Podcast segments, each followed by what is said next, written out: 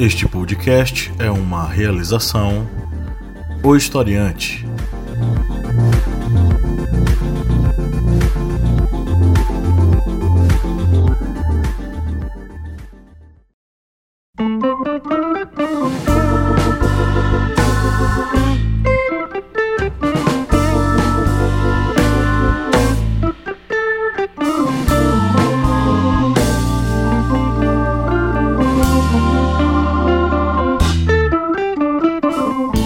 Historiantes, bem-vindos mais uma vez ao seu podcast sobre as ciências humanas. É o podcast do historiante no programa do início da semana, que é a Minipédia, sempre focada com algum conteúdo aí da história e das outras ciências humanas, né? Nos aprofundando sobre esses assuntos e fazendo com que você compreenda ainda melhor esse conteúdo, seja para divertimento ou seja para estudo mesmo aí, para sei lá o que você estiver estudando nessa vida louca. Eu sou o professor Pablo Magalhães e comigo aqui do outro lado da linha está o senhor Kleber Roberto. E aí, pessoal, beleza? Estamos aqui para conversar sobre o que, Kleber? Hoje é dia de que, Kleber? Hoje nós vamos analisar um filme que é um clássico do cinema que está completando 80 anos, completou no último dia 15 de outubro, é 80 anos, mas mesmo sendo um filme com oito décadas nas costas, parece que foi feito ontem. É um filme que vem traçar todo o ódio e toda a, o desenvolvimento de uma das piores fases da humanidade na sua, no seu período contemporâneo, isso utilizando um tom de sátira,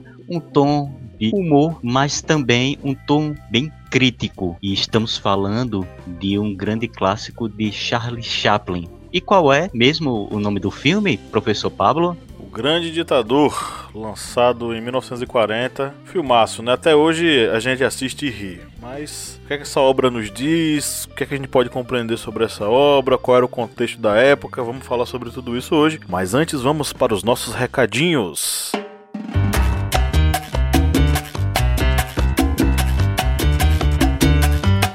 Você que nos ouve, você que nos curte, você que nos ama ou não, ou nos odeia, não sei. Se você gosta do nosso conteúdo, se você curte nosso conteúdo, considere ser um apoiador. Sendo apoiador, nós conseguimos manter o projeto no ar, desenvolver esse projeto, né? Nós já temos aí um grupo de apoiadores que já nos ajudam a caminhar né, nessa trilha não muito fácil, que é a trilha da produção de conteúdo na internet, e nós somos muito gratos a todos eles, né? Mas se você nos ouve e não é apoiador, pense em ser um apoiador lá no apoia.se barra historiante. Kleber, quantos mil dólares custam a pessoa ser apoiador da gente? Se você quer ser apoiador, você vai gastar o equivalente a 70 centavos de dólar. Isso mesmo. Mentira, partir... Kleber. É, tá muito e... barato, Kleber. É, 70 centavos de dólar. A partir de 4 reais você se torna um apoiador do historiante e está contribuindo aqui com esse portal educacional nessa missão de difundir conhecimento e você também vai ter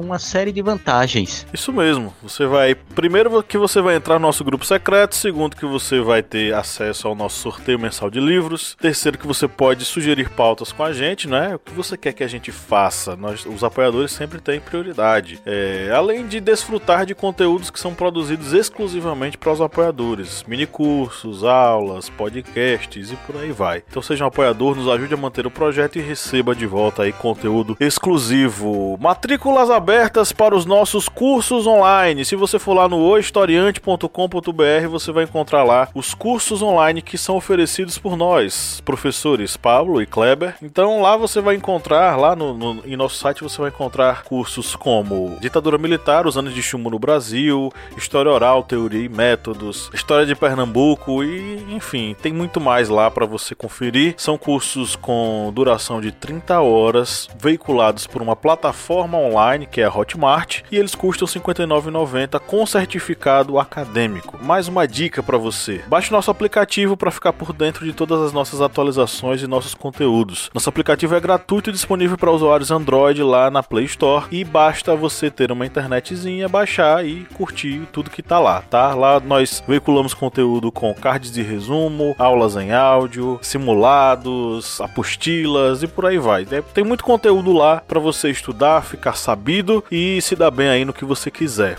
né? E o aplicativo é gratuito sempre, tá? Nunca ficará pago, ele será sempre gratuito para contribuir com vocês. É a nossa parcela de contribuição para você que está aí perdido, precisando de ajuda para estudar. Claro, se você achar que a gente merece, você vira nosso apoiador, paga 4 reais e ajuda a gente a melhorar ainda mais o aplicativo, né? Além disso, uma novidade aí que a gente vai colocar, a partir desse episódio nós vamos deixar disponível um link na descrição para que você possa, é um formulário para que você possa falar pra gente quem você é. A gente precisa conhecer quem tá nos ouvindo, então a nossa ideia é colocar aí esse formulário no link na descrição do episódio para que você responda algumas perguntinhas só pra gente conhecer quem é você, de onde você é, o que é que você quer que a gente produza e faça aqui para você. Então é um, uma maneira da gente conhecer mais sobre quem tá nos ouvindo e produzir mais conteúdo de acordo com o que a pessoa tá precisando. Quando terminar o episódio ou agora mesmo você tá ouvindo o episódio, não tem problema. Se você clicar lá não vai deixar de ouvir não, tá? Clica aí no link e vai preenchendo o nosso formuláriozinho, uma coisa rápida, simples, básica, para a gente saber quem é você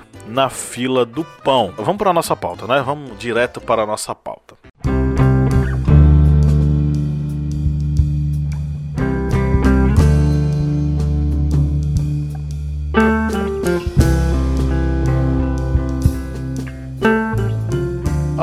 80 anos, em 15 de outubro de 1940, é, o filme O Grande Ditador do Charlie Chaplin estreou em Nova York. Quando foi exibido em Londres, dois meses depois, a sátira sobre Adolf Hitler já vinha precedida pelas reações do outro lado do Atlântico. Por exemplo, o jornal The New York Times dizia que era uma obra verdadeiramente extraordinária, de um artista verdadeiramente grande e, de um certo ponto de vista, talvez o filme mais significativo que já foi produzido. Na Europa, a Segunda Guerra Mundial se propagava e ninguém sabia ainda como as tropas alemãs seriam detidas. Os espectadores foram confrontados, portanto, com um conteúdo que não poderia ser mais atual e ameaçador. Charlie, eh, Charlie Chaplin, alguns anos depois, ele teria admitido que se ele soubesse do horror dos campos de concentração, ele não teria produzido, né, o Grande Ditador. Ele que já era aí um dos maiores artistas e comediantes do cinema mundial lá nos anos 40. E muita gente se surpreendeu, né, que ele tivesse escolhido um tema tão delicado para tratar naquele que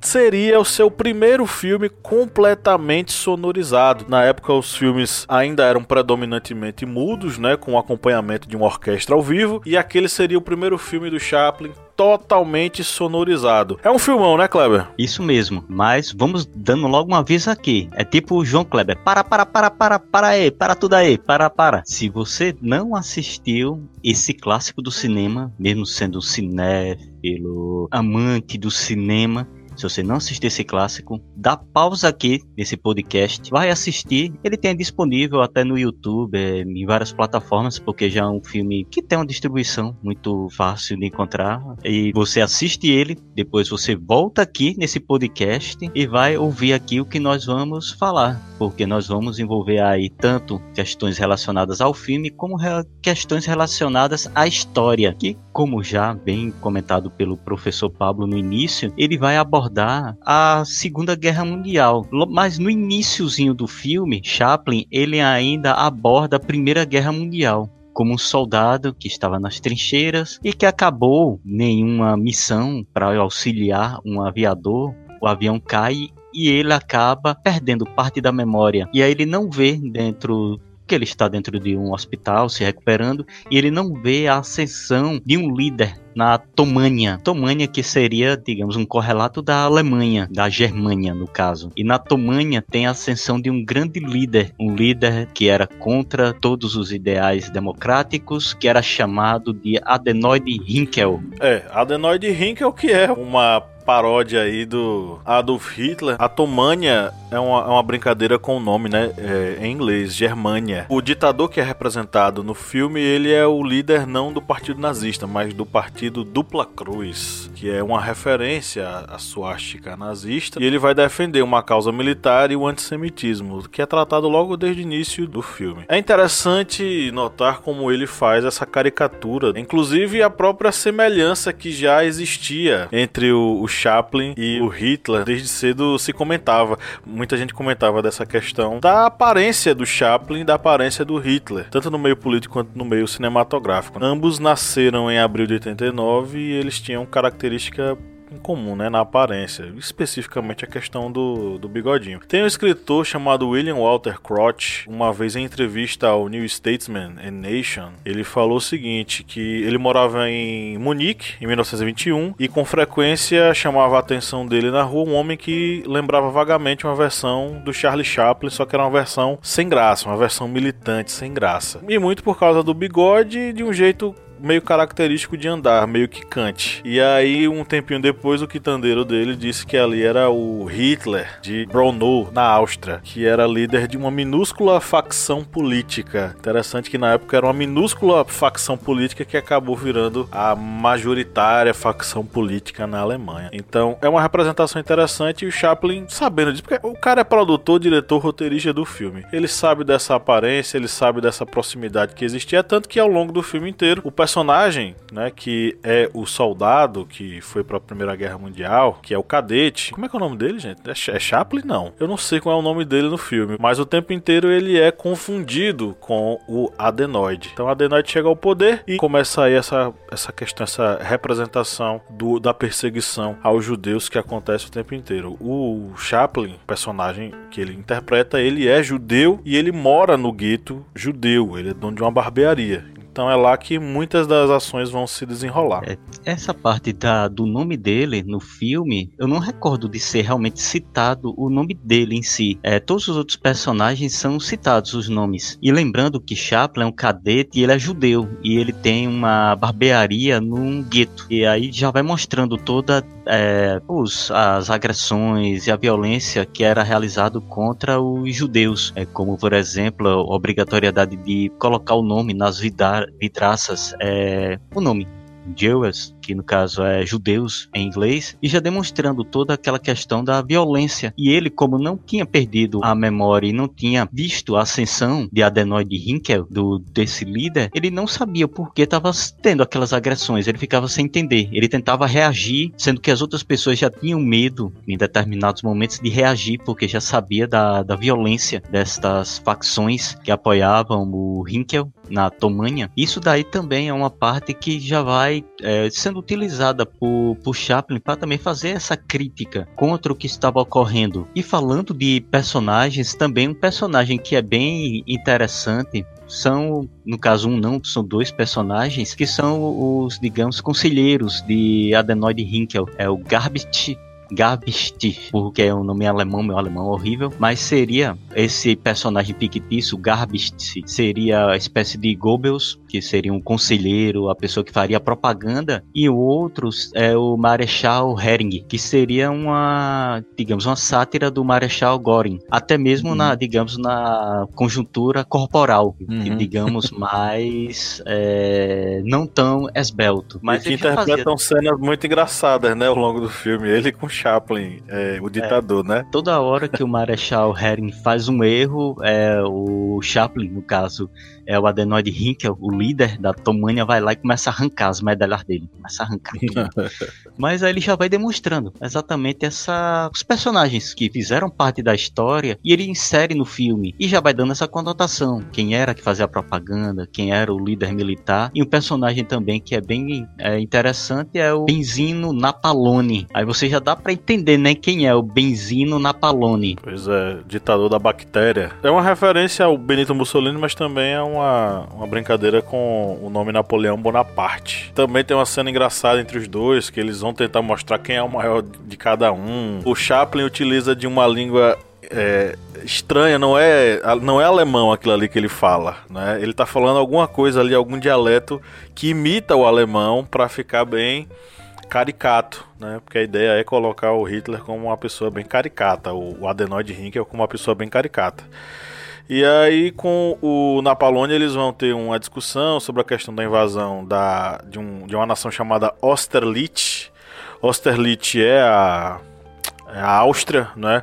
Inclusive Austerlitz é o nome da Áustria em alemão. Em inglês, Austria. No filme ele coloca como Austerlitz, que é Áustria só que em alemão. Eles estão discutindo sobre essa questão da invasão e aí eles assinam um acordo de paz. Claro, numa cena extremamente cômica. E aí ele, inclusive o tratado de paz ele inclui uma guerra de comida, enfim. E aí eles assinam a paz e logo depois disso que essa, essa esse, é, após assinar esse tratado de paz com Napoleão e o Hinkel, ele inicia a invasão de Austerlitz, né? E aí a gente tem mais uma vez as histórias se cruzando com a história lá do Chaplin, né? O, a pessoa, o barbeiro comum, o barbeiro judeu. Porque ele tem uma amiga que é a Hannah, né? Uma amiga, uma namorada. A Hannah tinha fugido para Austerlitz com os moradores da pensão com os quais ela vivia lá no gueto da Tomânia. E ela lá encontrada, encurralada e é, conduzida né, a uma, um campo de concentração do regime do Hinkel. O barbeiro vai ser preso, juntamente com o oficial chamado Schutz, que ele tinha ajudado na guerra, e aí o Schutz vai tentar ajudar o barbeiro, acabam os dois presos levados para o campo de concentração, e o barbeiro, né, o Chaplin, ele acaba fugindo e é confundido com o Hinkel, assume a identidade do Hinkel e vai fazer o discurso da vitória, né, na capital da Tomânia. E ele é quem vai ter que fazer esse discurso da vitória. É um discurso que, inclusive, custou a Chaplin o título de comunista e a perseguição que ele acabou sofrendo tempos depois. O presidente norte-americano da época, que era o Edgar Hoover, acusou o Chaplin de ser comunista e inclusive impediu ele de retornar aos Estados Unidos, já que ele estava na Europa. E Chaplin nem questionou isso e foi morar na Suíça. Esse discurso, inclusive, é um discurso muito bonito, muito interessante e que é o ápice dramático do filme. Ele fala, por exemplo, soldados, não batalheis pela escravidão, lutai pela liberdade. No 17º capítulo de São Lucas está escrito que o reino de Deus está dentro do homem, não de um homem só ou grupo de homens, mas dos homens todos. É pela promessa de tais coisas que desalmados têm subido ao poder, mas só mistificam, não cumprem o que prometem, jamais o cumprirão. Os ditadores liberam-se, porém escravizam o povo. Lutemos agora para libertar o mundo, abater as fronteiras nacionais, dar fim, a, dar fim à ganância, ao ódio e à prepotência. E ele fala muita coisa, fala muita coisa interessante, né? Inclusive ele começa o discurso dizendo: Sinto muito, mas não pretendo ser o imperador. Não é esse o meu ofício, não pretendo governar ou conquistar quem quer que seja. Gostaria de ajudar, se possível, judeus, os gentios, negros, brancos. Então, realmente é um discurso que só comunas poderiam fazer. Brincadeira. Ele termina é, falando diretamente com a Hannah, né, que tá presa. Ele fala: Hannah, está me ouvindo? Onde te encontrares, levanta os olhos. Vês, Hannah, o sol vai rompendo as nuvens que se dispersam. Estamos saindo da treva para a luz. Vamos entrando num mundo novo, um mundo melhor, em que os homens estarão acima da cobiça, do ódio e da brutalidade. Erga os olhos, Hannah, erga os olhos. É interessante, Kleber, notar que esse filme é lançado em 1940, ou seja, no iníciozinho do conflito, né? E um detalhe que é um detalhe que já foi comentado, que até o professor Pablo comentou sobre os campos de concentração, que ele, se soubesse o, o terror que ocorria lá, é, nos campos de concentração, isso anos depois, ele não tinha feito o filme, porque ele fez um filme como se fosse o campo de concentração fosse só uma prisão uma prisão com camas, é um trecho assim bem rápido e que é, os judeus que ficassem presos lá nesses campos de concentração, eles só teriam, digamos, um regime no filme de, é, digamos, um controle assim militar, porque é, os terror, o terror que ocorria nos campos de concentração só foram mesmo descobertos quando as forças aliadas, tanto soviéticos a parte do leste, e os norte-americanos, britânicos, a parte do oeste, começaram realmente a invadir os territórios ali ocupados pela Alemanha, onde tinham campos de concentração.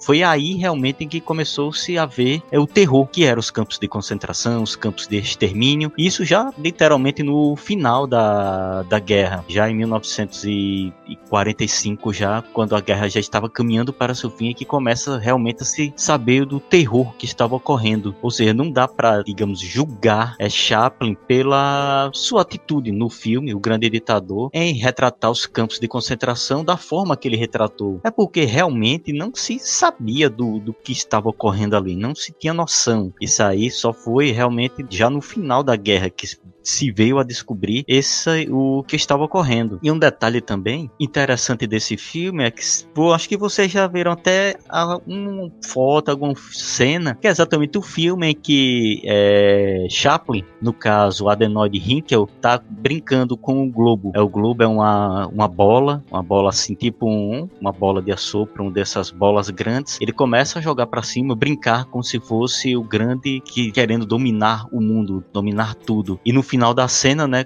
quando ele vai pegar a bola, ela estoura na mão. Aquilo ali como se fosse simbolicamente dizendo que ele não iria conseguir aquilo que ele estava almejando, tentando. Só lembrando aí a questão da data, em 1940 foi já o período que teve, digamos, os grandes avanços é, da Alemanha na, na França. A França mesmo em, em 1940 foi o ano que a França foi derrotada na Segunda Guerra Mundial ali no início, que foi entre maio e junho daquele mesmo ano. E o filme foi lançado em outubro, ou seja, era exatamente o período em que a Alemanha estava em seu auge. A Alemanha nazista estava realmente em seu auge. Já tinha invadido a Polônia, conquistara a França e parecia que não tinha uma outra potência que conseguisse fazer frente contra os alemães. A gente pode ver o, o filme do Chaplin como uma representação, uma fonte que representa, que representa a mentalidade da época né? Porque em 1940 muita coisa ainda ia rolar e Chaplin acaba construindo uma representação baseada na visão que ele tinha sobre o conflito e sobre Hitler, né? É, perguntado sobre a motivação para fazer o filme, o Chaplin teria comentado que é, a coisa mais engraçada do mundo pode ser ridicularizar fanfarrões exibicionistas em altos cargos. Quanto maior o fanfarrão com que se trabalha, maiores são as, maiores são as chances de o filme ser engraçado. E seria difícil encontrar um fanfarrão do calibre de Hitler, né? São informações da Deutsche Welle. A antipatia né, entre o artista e o ditador, ela tinha uma, uma história longa, né? Na década de 20, o Chaplin já tinha sido atacado pela propaganda nacionalista da Alemanha, né? Do, dos nacionalistas, dos social-nacionalistas alemães. Tem um panfleto chamado Der Stürmer, de 1926, que é um panfleto de agitação popular, que dizia Charlie Chaplin é judeu, suas ações são as de um vagabundo, sempre entrando em conflito com as leis. O Chaplin, ele não era judeu, né? Segundo o pesquisador pesquisador Paul Duncan, Chaplin nem era judeu, mas se, con se construiu uma genealogia judaica para ele. E Chaplin ele não se preocupou muito em rebater essa questão, porque rebater seria, sei lá, talvez se entregar a essa provocação barata, mas também fazer o jogo de quem é antissemita, né? Não, não me compare com judeus, eu não sou judeu. Ele preferiu não falar nada, né? e aí deixou as coisas rolarem. Tem um, um político e cineasta inglês, Ivor Montagu, que disse que ele falou o seguinte sobre Chaplin né? Ele diz que toda pessoa que rechaça isso faz o jogo dos antissemitas. Então, ele não queria ser um antissemita. Inclusive, teve uma ocasião em que Chaplin esteve em Berlim, isso foi em 1931, e ele acabou sofrendo alguns protestos, né, diante do hotel que ele ficou hospedado. Esses protestos, obviamente, foram organizados pelos nazistas. Mas é um filme que retrata o momento, o pensamento da época, né, principalmente nos Estados Unidos que não queriam entrar na guerra. Esse era o período em que havia um movimento muito forte forte nos Estados Unidos em prol de uma neutralidade, essa neutralidade que só veio a ser rompida com um ataque é, japonês contra Pearl Harbor, e só a partir daí é que realmente os Estados Unidos se engajam definitivamente na guerra, porque assim, a população em si ela estava muito dividida nesse período entre as pessoas que apoiavam realmente uma entrada americana na guerra em prol da defesa mundial da democracia e outra grande parte da população também era contrária. Era um movimento também muito forte que era questão da Segunda Guerra ser só um conflito europeu que se resolvesse entre eles e que os Estados Unidos não deveriam se meter no que estava ocorrendo no Velho Mundo, no, ou seja, na Europa. Mas tudo se encaminhou e acabou resultando na entrada norte-americana na guerra. Isso aí após é, o ataque japonês a Pearl Harbor e depois a declaração de guerra alemã contra os Estados Unidos. Isso aí devido ao apoio é, da Alemanha, Itália e Japão, naquele grande pacto que era chamado Pacto Roberto. Roma, Berlim Tóquio.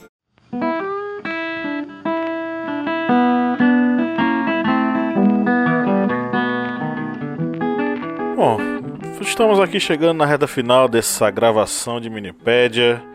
É, só um dado interessante aqui: o filme O Grande Ditador ele só vai passar a ser exibido nas salas de cinema alemãs em 1958. Foram duas sessões exibidas e só que aí as autoridades americanas elas não, elas resolveram não passar mais o filme no país. E aí ficou sem passar o filme durante muito tempo na Alemanha, né? Dizem que aí é uma, coisa, saiu na Folha de São Paulo uma vez, né, no, no blog da Livraria da Folha, que é, Hitler teria assistido ao Grande Ditador. Só que a fonte para isso é uma fonte é um livro chamado História Bizarra da Segunda Guerra Mundial de um cara chamado Olavo Cohen. É, eu não sei se tem qualquer, enfim, sei lá, base para isso, né? É, mas o Otávio Cohen ele vai dizer que Hitler teria, teria assistido ao filme do Chaplin, teria gostado do filme do Chaplin, principalmente a representação que ele fazia do Benito Mussolini, que é o Benzino Napalone. É, Benzino Napalone, ele gostou, né? teria gostado. Só que assim, é uma fonte nada confiável, né? Enfim, eu já tô falando isso já colocando várias ressalvas para você que está nos ouvindo de que Hitler teria assistido ao filme do Chaplin. Isso aqui, a fonte que diz isso é uma fonte bastante complicada e, e, e, sombria. É uma fonte nebulosa. Uma fonte nebulosa. Mas e aí, senhor? Qual é a dica que você dá para essa galera que nos ouve toda semana religiosamente? Bem, vou dar várias dicas, né? A primeira é, se você foi corajoso e não tem nada contra spoilers e veio até aqui ouvindo esse podcast sem assistir o filme, Agora vai lá, assiste o filme, é um grande filme, é realmente uma grande assim produção. Chaplin realmente era fazer cinema mudo. Aí quando o bicho se meteu a falar, realmente é, foi fora de série, ou seja, não deveu em nada aos filmes dele é, mudos.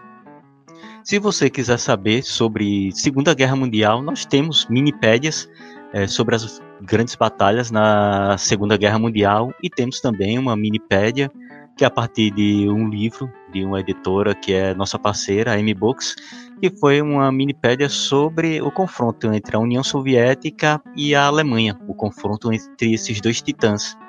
Se você quiser também ver outros é, fatos sobre a Segunda Guerra Mundial, você vai lá no Correspondente de Guerras, que estamos aí numa grande série de episódios sobre a Segunda Guerra Mundial.